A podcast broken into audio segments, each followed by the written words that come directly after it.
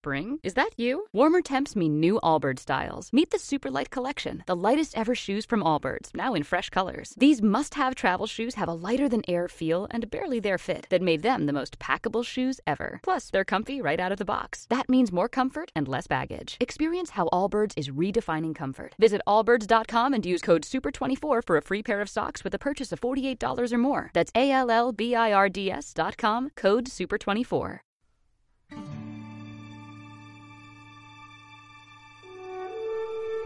Hola a todos, esto es a 30 teclas por hora, el podcast donde crecemos juntos escribiendo. Soy Manu Yo soy Carmelo. Yo soy Miguel. Yo soy Julia. y bueno, pues aquí hemos empezado la segunda temporada con este programa y con lo que vamos a hablar hoy, que es una pequeña introducción al world building que vamos a ir tratando a lo largo de, de- de, bueno, pues todo este, este año hasta el próximo septiembre, ¿no? Es- eso va a ser, va a ser esa- así van a ser de largas, ¿no? Las temporadas, hemos dicho, no me ha quedado muy claro. Yo no estoy seguro de poder aguantar a Miki con nuestros desprecios mutuos un año más, pero lo podemos intentar. Yo ya te digo que no lo voy a aguantar. Bueno, pues la, la subdividimos en temporadas, en, Miki ha en- sido fiel a todos. en fascículos y ya está. Está bien. ¿Te parece? o o en, pro- en programas en que no esté el uno o el otro. Bueno, vamos a ver. Pues bueno, aquí todos los presentes somos grandes amantes de las historias de fantasía y de la ciencia ficción. Así que hemos decidido hablar sobre un tema jugoso, que es el world building, que creo que tratamos bastante a menudo y así que ahora vamos a entrar un poquito más en detalle, ¿no? El world building es como se le llama ahora es esta, esta moda, ¿no? A- Que es lo que simplemente viene siendo la creación de mundos de toda la vida. y como es un tema larguísimo, pues hemos decidido dividirlo en diferentes campos. Entonces, unos días hablaremos sobre eh, religiones, otras sobre relaciones políticas, geografía. Y bueno, y para estos programas vamos a contar con diferentes colaboraciones que nos van a echar una mano y que yo, yo creo que os van a sorprender. Y bueno, de momento hoy nos centraremos en, en una parte general ¿no? de este world building. Y para ello nos hemos traído hoy a Julia de la Fuente, nuestra amiga. ¿Qué tal? Hola, muy bien. ¿Qué nos cuentas de ti? Para que os cono- te conozca la audiencia. Eh, yo soy estudiante de filosofía, que creo que es la razón también por la que Carmelo me, me ha invitado, porque, eh, claro, también soy escritora y a la hora de, construir el world building, yo creo que el conocimiento de, filosofía, que me ha hecho estudiar diferentes culturas, diferentes religiones, pues ha hecho que me fije mucho en los detalles del world building y que lo, lo trabaje bastante. Entonces creo que por eso Carmelo me ha invitado y bueno, esa es mi formación y luego como escritora pues tengo dos novelas publicadas, Corazón de Sombras y Corazón de Cristal, que son una biología de em, juvenil, fantástica, romántica. Muy bien. Pues nada, luego hablaremos un poquito de, de tus libros, ¿no? Nos cuentas un Sí, sí, poquito yo luego. encantada. Muy bien. Bueno, pues vamos a, vamos a comenzar. Entonces, bueno, eh, primera pregunta. eh, te, la, te la dirijo a ti, Julia. ¿Por qué creamos mundos ficticios para nuestras historias? Vamos a empezar por ahí.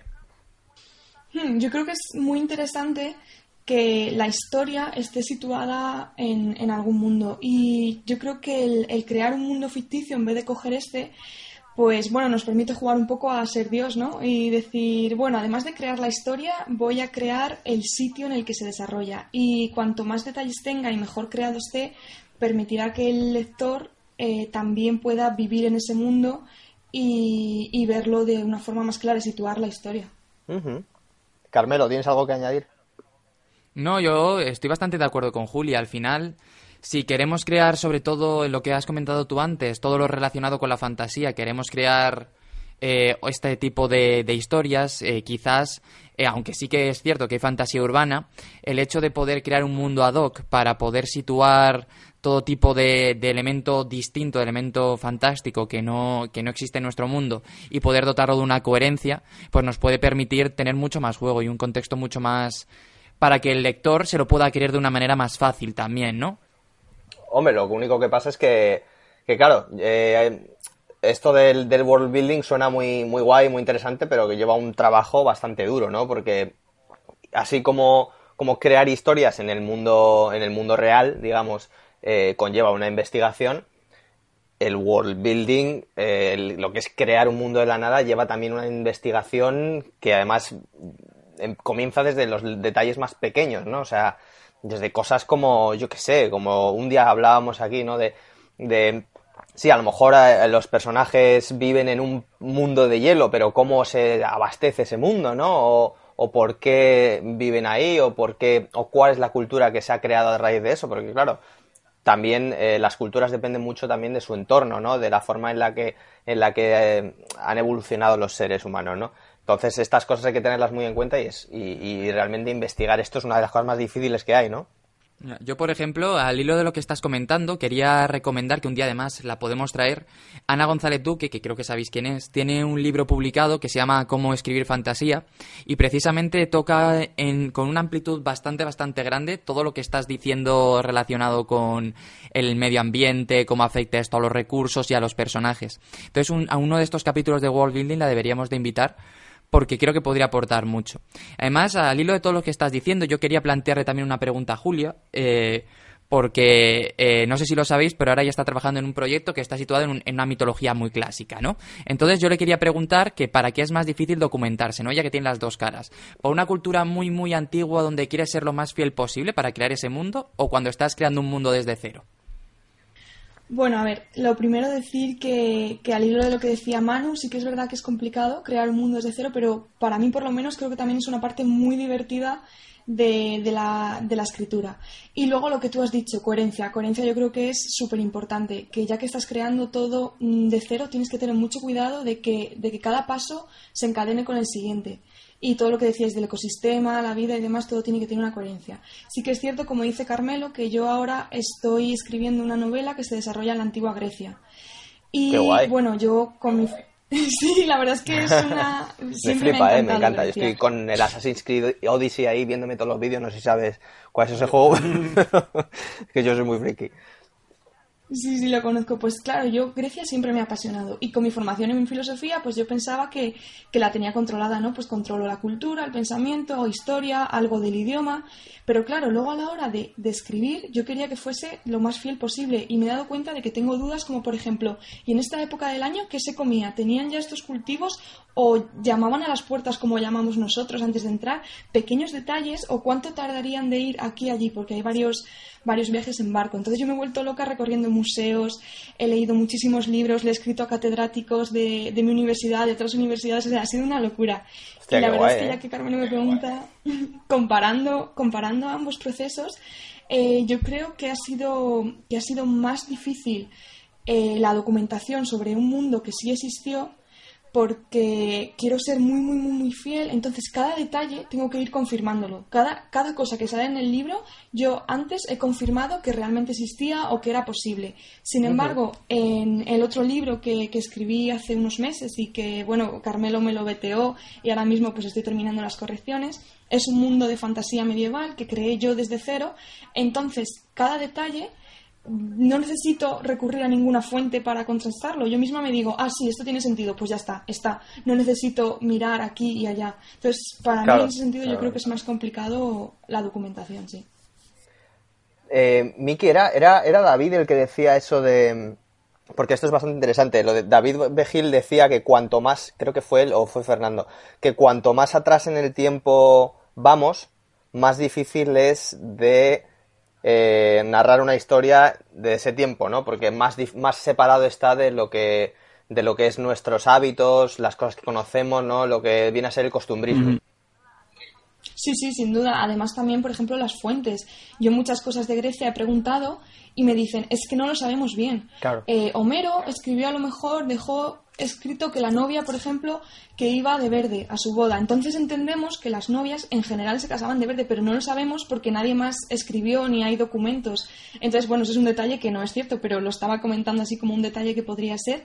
Y entonces es muy difícil porque yo he hecho preguntas que gente estudiosa del tema me ha dicho, no lo sabemos porque no hay ningún documento. Claro, justo ahí es donde tú tienes como escritora esa flexibilidad para rellenarlo de la mejor forma y de la, con la mayor coherencia que tú creas, ¿no? Además, lo que tú dices, con tu formación en todo lo relacionado con filosofía, pues quieras que no tienes esa base, ese sitio donde empezar a, a construir, ¿no? Tienes, tienes ya una cultura general, por lo menos, que no es como si Miki, Manu o yo nos pusiésemos ahora desde el principio, aunque bueno, Manu es cinturón negro en Assassin's Creed, entonces...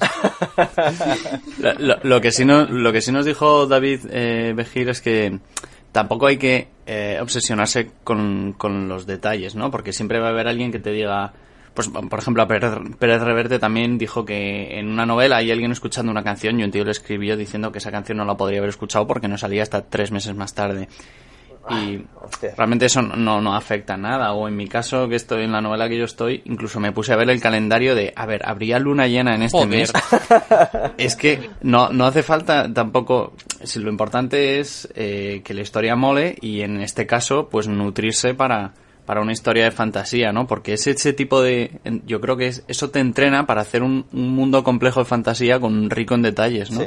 Entonces creo que. Pero tampoco hay que volverse loco porque si no, no avanzas y no, y no escribes. Claro. Sí, yo creo Ya. que es eso, que, que conseguir que, que lo que decíamos al principio, que tuviese coherencia, pero que tampoco hay que ser súper, súper estricto. Esto me recuerda, por ejemplo, aunque no sea literatura, eh, la serie de Mad Men, que no sé si alguno la habéis visto, que eh, la secre- es que no me acuerdo cómo se llama, pero la que empieza siendo secretaria, que es pelirroja, que es como la que corta el bacalao por ahí también en la oficina, ella en un momento dice Yo no lo he visto, no he visto eh, mal. pues dice ella que, que en un momento explica que ella estuvo en la universidad en un club de chicas de no sé qué cosa, ¿no? No me acuerdo.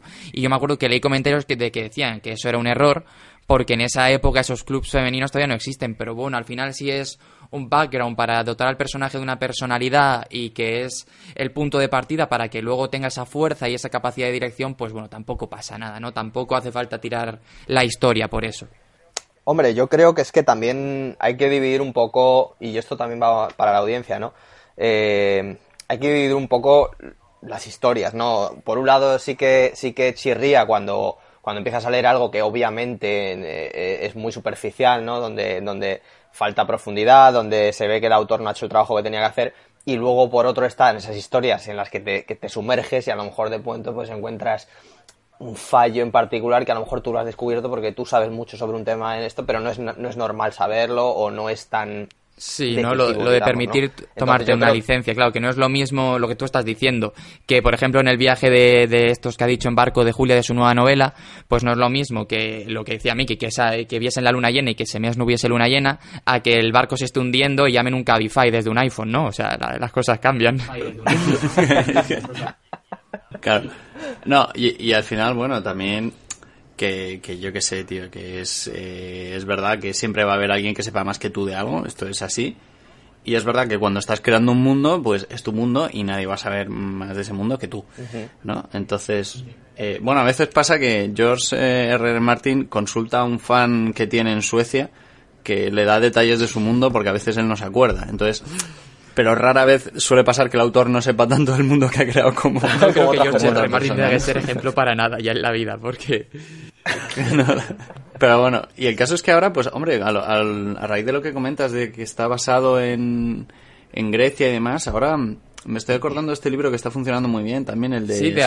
Neimheim, Sí, que la vamos a tener por aquí también el mes que, que viene. está, que está basado en mitología nórdica. Entonces a veces hay como un campo medio entre yo meto estas dosis de mitología, estas dosis de realidad y, y bueno, pues así hago un poco de world building, pero también me, me nutro de la realidad. Nadie me puede decir nada porque está claro que no es una novela histórica.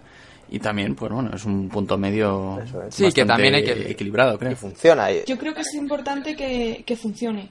Que aunque este sea, aunque te quedes en un punto medio o tomes, o por ejemplo hay, yo solo de todo lo he visto en series de dibujos, como por ejemplo Dave el Bárbaro, que se supone que es medieval, no sé si la conocéis, pero luego por ejemplo la chica pues saca un móvil, pero el móvil es de piedra, o va a un centro comercial, pero el centro comercial venden ropa de dinosaurios o cosas así. Es un poco, es curioso porque están en realidad entre la prehistoria y la Edad Media y mete cosas que son como guiños a, a nuestra modernidad pero hechos como serían entonces, o por ejemplo también Cuzco, ¿no? Un emperador en el cole, que creo que también sacan inventos modernos, pero lo hacen como, como serían en esa época, así un poco más raros. Entonces, son elementos que ves que, que se están haciendo una, un medio camino, ¿no? Entre la antigüedad, la modernidad, pero que funcionan. Lo importante es que al, al espectador o al lector le funcionen. Como decías en este libro, que mezcla, pero mientras haya una coherencia, mientras haya no te, no te saque de la historia, yo creo que, que funciona. Eso es lo que decíamos siempre, la, coherencia es lo más importante. Sí, es lo que hemos hablado en algún programa del típico, que ¿cómo lo hemos llamado? El pacto con el lector, ¿no? Que si tú creas un mundo con tus reglas, luego no te lo saltes a la torera al final. Pero que si en tu mundo, eh, la serie está comentado de los cavernícolas, Julia, eh, hay, es una, una novela supone ambientada en esa época, pero tienen móviles de piedra, pues eso ahí es coherente y vale. Pero no hagaslo. Es una, claro, es una vacilada, está claro que va por ahí, ¿no? La cosa. Claro, o por ejemplo ahora me estoy acordando de los picapiedras y su coche, que tienen un coche pero andan ellos, pues ese tipo de cosas, ¿no? Que son como guiños que de humor, pero que al lector le funcionan porque tiene una coherencia con todo lo que, ocurre y lo que sale. Claro. Vale, entonces, ahora entre los cuatro me gustaría que fuéramos aportando diferentes, ya desde el punto creador y también desde el punto de vista del lector, diferentes claves para crear un mundo, un mundo rico y diferente dentro del world building y así, pues, yo qué sé, sacar un pequeño decálogo, ¿no? De, de, cómo crear cosas, eh, ¿no? Cómo crear este tipo de mundos, ¿no? A mí me gustaría dejar la primera eh, asentada y, y, yo creo que es algo importante, ¿vale? Eh, la primera clave, aparte de la coherencia, esa es básica, yo creo que la ha dicho Julia perfectamente ahí porque eso, eso, es, eso es de cajón, ¿no? Coherencia con el propio mundo. Pero me gustaría a mí añadir una y es que hay que tratar de hacer las cosas de forma un poco distinta, ¿vale? He visto muchas novelas, vamos, por lo menos así lo pienso yo, muchas novelas con influencias de Tolkien, ¿no? Lo típico, orcos, elfos, enanos, eh, que parece que no se puede hacer nada más, vamos.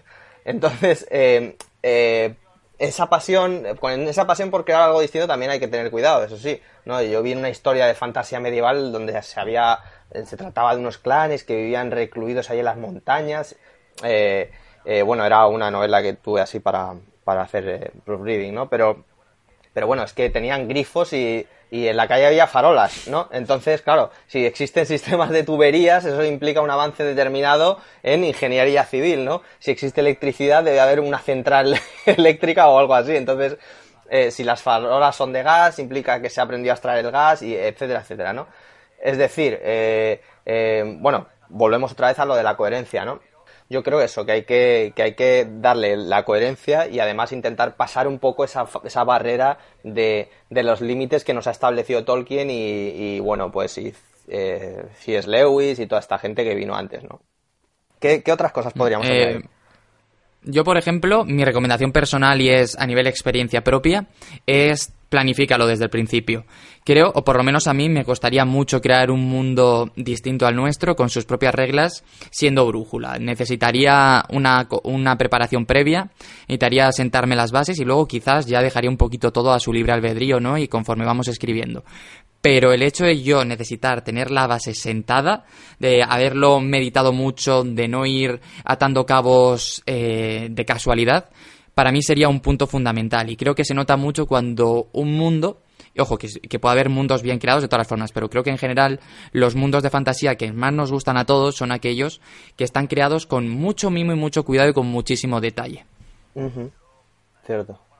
Yo, a mí, bueno, más allá de lo que hemos dicho de eh, explica bien las cosas, es decir, si en tu mundo de Canción de Hielo y Fuego las estaciones son random, eh, ¿por qué? ¿Cómo afecta eso? ¿O simplemente es que son las estaciones van y vienen y ya está? No, eh, explícalo bien, cómo afecta estas cosas y yo, desde mi punto de vista, daría dos claves, ¿no? Como una persona que tiene en su eh, estoy escribiendo un world building desde hace años y creo que hay dos claves. Una es nútrete mucho de, la realidad, leyendo historia, leyendo de otras culturas y demás, porque a lo mejor, yo qué sé, estás viajando por Suecia y descubres que ahí en el norte, en Laponia, pues hacen no sé qué cosa. Bueno, pues a lo mejor eso lo puedes incorporar. Y luego, por otra parte, creo que hay que ser paciente. Creo que los mejores mundos se han construido con mucho tiempo, con muchos años. Es lo que tú dices tú, con mucho cariño, pero eh, cuando más detalles tiene, creo que no hay que tener prisa. Ya es algo que lleva mucho tiempo. No, no me voy a poner en plan Tolkien, que tardó 20 años ¿no? en sacar el, el, primer libro, pero lleva tiempo. Entonces... Julia, ¿qué más puedes, qué más, qué más añadimos por ahí?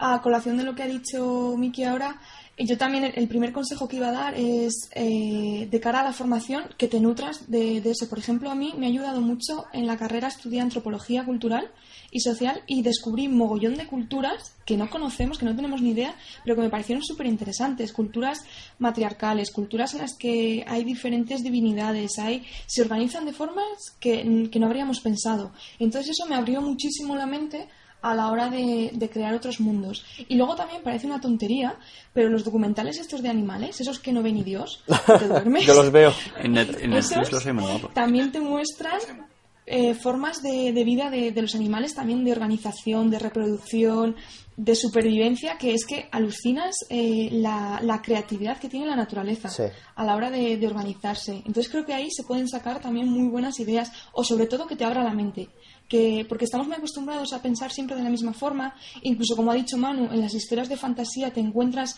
los mismos patrones repetidos y en realidad en nuestro propio mundo hay muchísimas alternativas que, ya digo, a mí, por ejemplo, me, abrieron mucho a la hora de, plantearme cómo montar un mundo.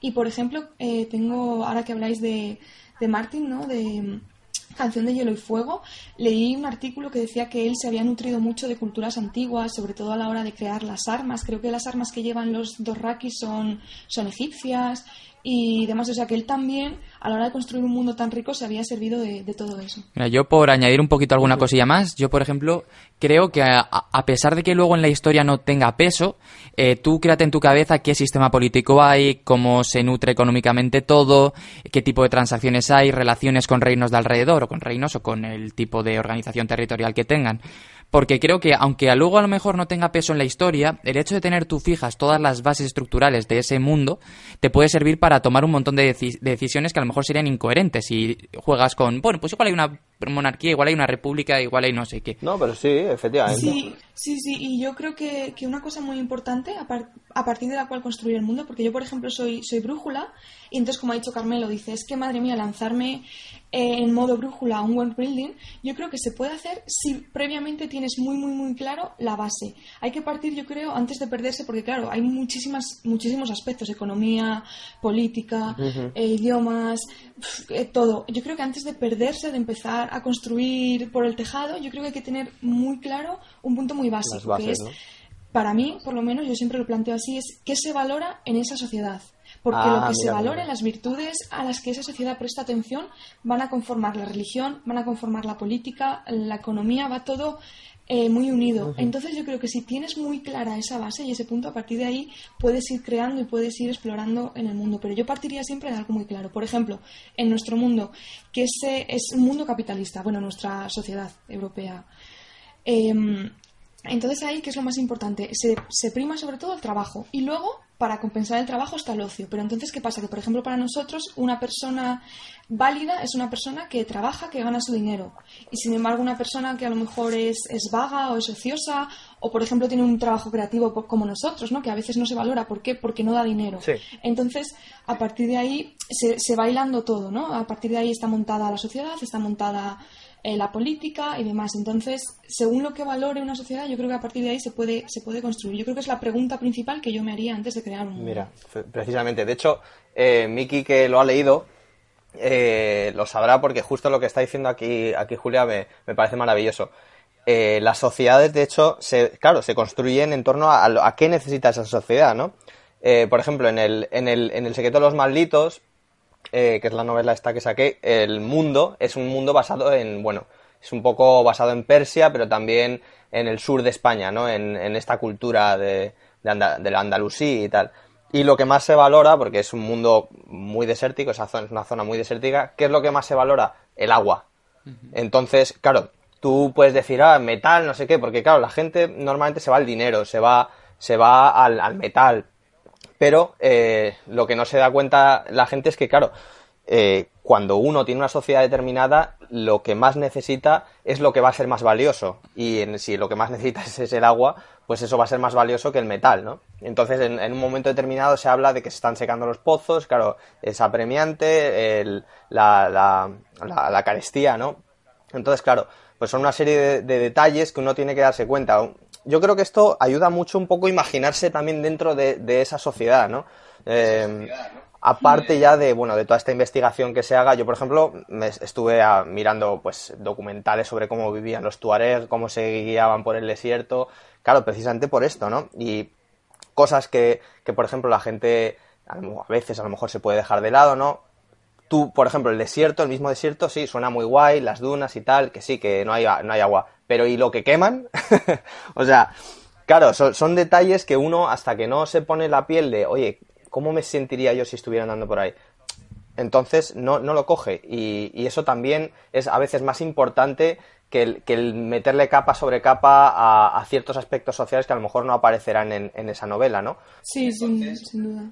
Yo, por ejemplo, estoy pensando un mundo en el que, por ejemplo, eh, tengan déficit de, natalidad, haya poca reproducción. Pues supongo que sería una sociedad que para sobrevivir lo que prima pues es la mujer y su capacidad reproductiva. Entonces, ¿qué sería? Pues seguramente su religión sería una diosa, una diosa que en su vientre engendró el mundo.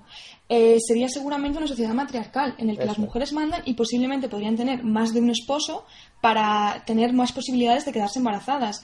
Luego, por ejemplo, expresiones, pues a partir de ahí, una expresión de un buen deseo podría ser pues yo qué sé, que tu vientre sea fecundo y una y una y un mal deseo podría ser pues que te quedes yerma o cualquier cosa así, expresiones que nosotros a lo mejor decimos, pues eres un hijo de puta o, cualquier cosa, no sé si se puede decir así.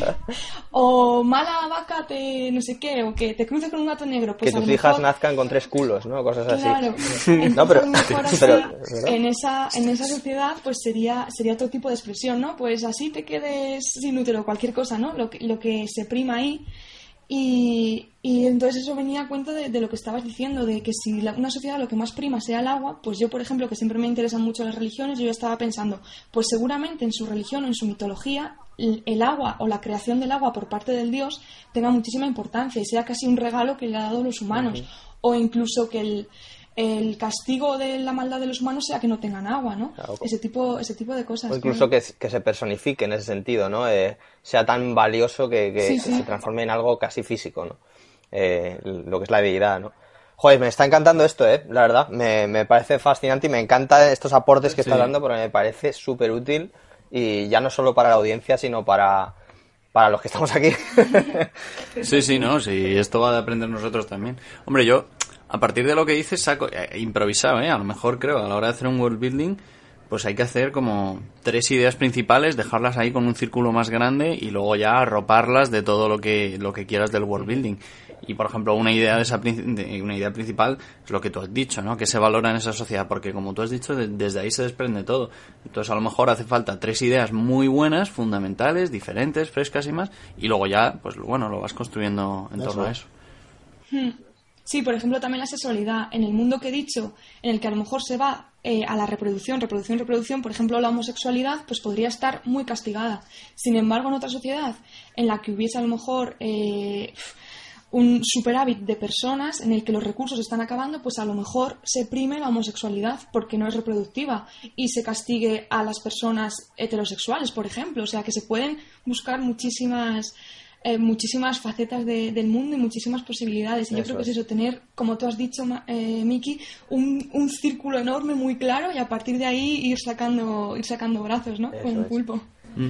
Y eso, y tratar de ser un poquito distinto. Eh, precisamente, yo creo que todas las ideas que estamos hablando van un poco entrelazadas, ¿no? Que si ser coherente, que si tratar de, de hacer algo más allá de lo que ya conocemos, que es difícil, ¿no? Por los, por las tendencias culturales, por lo que nos, con los hemos, lo que hemos comido, lo que nos hemos criado, ¿no? Es difícil a veces, ¿no? Pero, pero hay que hacerlo. Si queremos ir un poco más allá, ¿no? Y, y, marcar la diferencia, hay que hacerlo. Y una, una última cosa que yo quiero añadir, eh, personalmente, una, una clave que me acabo de acordar, es que eh, la historia, ¿vale? O sea, lo que hagamos es una historia dentro del mundo, ¿vale? No es la historia del mundo. Me gusta esta frase mucho porque hace poco estuve leyendo la, novela de un, amigo que me, la, que me la dejó y la verdad que es, fantástica la historia, pero tenía un problema que se suele llamar eh, la enfermedad del world building, ¿vale?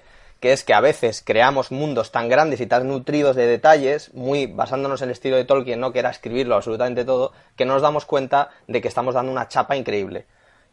Entonces, eh, por eso me refiero a cuenta la historia del mundo, o sea, una historia dentro del mundo y no la historia del mundo. O sea, aunque tú hayas creado todos esos detalles, trata de centrarte en lo que es la historia y esos detalles, si son necesarios, eh, pues los introduces.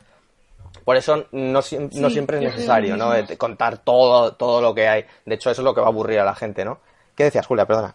Sí, que yo creo exactamente lo mismo, que es bueno que tú lo tengas en tu cabeza, pero que solo cuentes aquello que vaya saliendo al paso de la historia, que vaya saliendo al paso de los personajes. Y, por ejemplo, hay muchas cosas que a lo mejor, si no van a salir en la historia, tú tampoco tienes por qué perder tiempo en ello. Yo, por ejemplo, la historia que creé es un mundo nuevo y no, en ningún momento se habla, por ejemplo, de, de, cómo datan los días o de los calendarios y demás. Pues no me molesté en estar pensando cómo lo harían, sino me centré en las cosas que saldrían. Pero sobre todo eso, lo que vaya saliendo al paso de la historia, que se vaya contando pequeñas pinceladas, pero no, no aburrir, claro. Mm. Yo me acuerdo, no sé si era Eragon, un, un libro de estos de, de, fantasía que lo petó mucho y que, bueno, en fin, era algo sobrevalorado, ¿no? Eh, pues era eso, ¿no? Dos personas se saludan y creo que era Eragon. Y luego venía toda la explicación de por qué se habían saludado así, ¿sabes? No, este saludo así corresponde a que el almirante no sé qué en la guerra tal. Y dices, bueno, mm, o sea, me la suda, ¿vale? O sea, dime que se saludan así y, y ok, ¿sabes? No, no sé, no, no tengo por qué estar alejándome tanto de la trama porque, que sí, que te has currado en una historia, pero quiero decir, e, e, esa manera era muy torpe. Quizás habría alguna manera mejor de de, o incluso dentro del propio diálogo, no sé. Sí, también hay veces que el lector lo descubre. A lo mejor de primera es una expresión, le llama la atención y dice, esta expresión qué rara, ¿por qué será? Y luego, conforme va avanzando la historia, va conociendo el mundo, eh, a lo mejor dice, ah, claro, esta expresión tiene sentido por esto. No dárselo todo mascado desde el principio. Eso es. Muy bien, pues eh, vamos a ir resumiendo lo que hemos dicho, ¿no? Bueno, lo primero que ha dicho Julia, coherencia. Coherencia dentro del mundo, ¿vale? Eh, segundo, eh, no ser muy pesado. o sea, ceñirse a la historia dentro del mundo y no a la, historia del mundo. Tercero, ser distinto. Eh, cuarto, ¿qué más? ¿Qué más habíamos dicho? Eh, trabajo y conocimiento de tu propio mundo a la hora de escribir. Eso es, eso es. ¿Algo más? Yo he dicho paciencia. Eso es, paciencia. Y también para ser distinto, formarte o, aprender sobre otras culturas que te pueden dar nuevos horizontes pues oye, me parece... A mí el consejo de ver documentales de, biología, que es algo que no me esperaba y es verdad, eh, me, ha gustado mucho. ¿eh? O sea, realmente de, algo que no esperas, pues puedes llevarte algo para tu novela. claro, de, todas partes al final, ¿no? Uno solo tiene que, bueno, pues, pues que, intentar ver más allá, ¿no? De las cosas. Bueno, chicos, ya hemos pasado los 30 minutos y vamos a pasar al, libro de la semana. Eh, Julia, ¿es tu, ¿es tu novela? Háblanos un poquito sobre ella. Vale, bueno, pues yo os hablo de, directamente de las dos, porque al ser una biología, pues es, la misma historia. Entonces, bueno, como ya he dicho, se llaman Corazón de Sombras, la primera parte, Corazón de Cristal, la segunda parte. Eh, se desarrollan en la actualidad en Galicia, en un pueblecito muy pequeño. A mí es que me encanta Galicia y estuve allí, me fascinó y dije, tiene que estar aquí ambientado. Y el primer libro, sobre todo, tiene un toque así de fantasía un poco oscura, gótica. Bueno, ya os lo digo, hay, hay vampiros en la trama. Aunque intento ser un poco distinta, ¿no? Como decía Manu, intento ser distinta de, de otras historias que ya nos hemos encontrado. Entonces, bueno, es una historia de fantasía en la actualidad, es una historia con romance y ya digo, sobre todo la primera parte eh, tiene un toque así gótico. A mí me decían que recordaba un poco al, romanticismo del siglo XIX, así con esos, esos ambientes oscuros, en la naturaleza, en una casa en ruinas y demás. Y luego la segunda parte se traslada a París y allí ya hay, hay menos romance y hay más acción. Y bueno, las dos tienen bastante misterio. En la segunda pues se resuelven más, más interrogantes, hay más acción, más, más misterio. Y mm, hay otra cosa que, quería decir es que, bueno, también hay muchos flashbacks al pasado, porque la historia comienza en el París del siglo, en el París, de, en el París renacentista. Y entonces, pues bueno, hay flashbacks que van explicando cómo el pasado y el presente están, están unidos. Qué guay. Qué guay.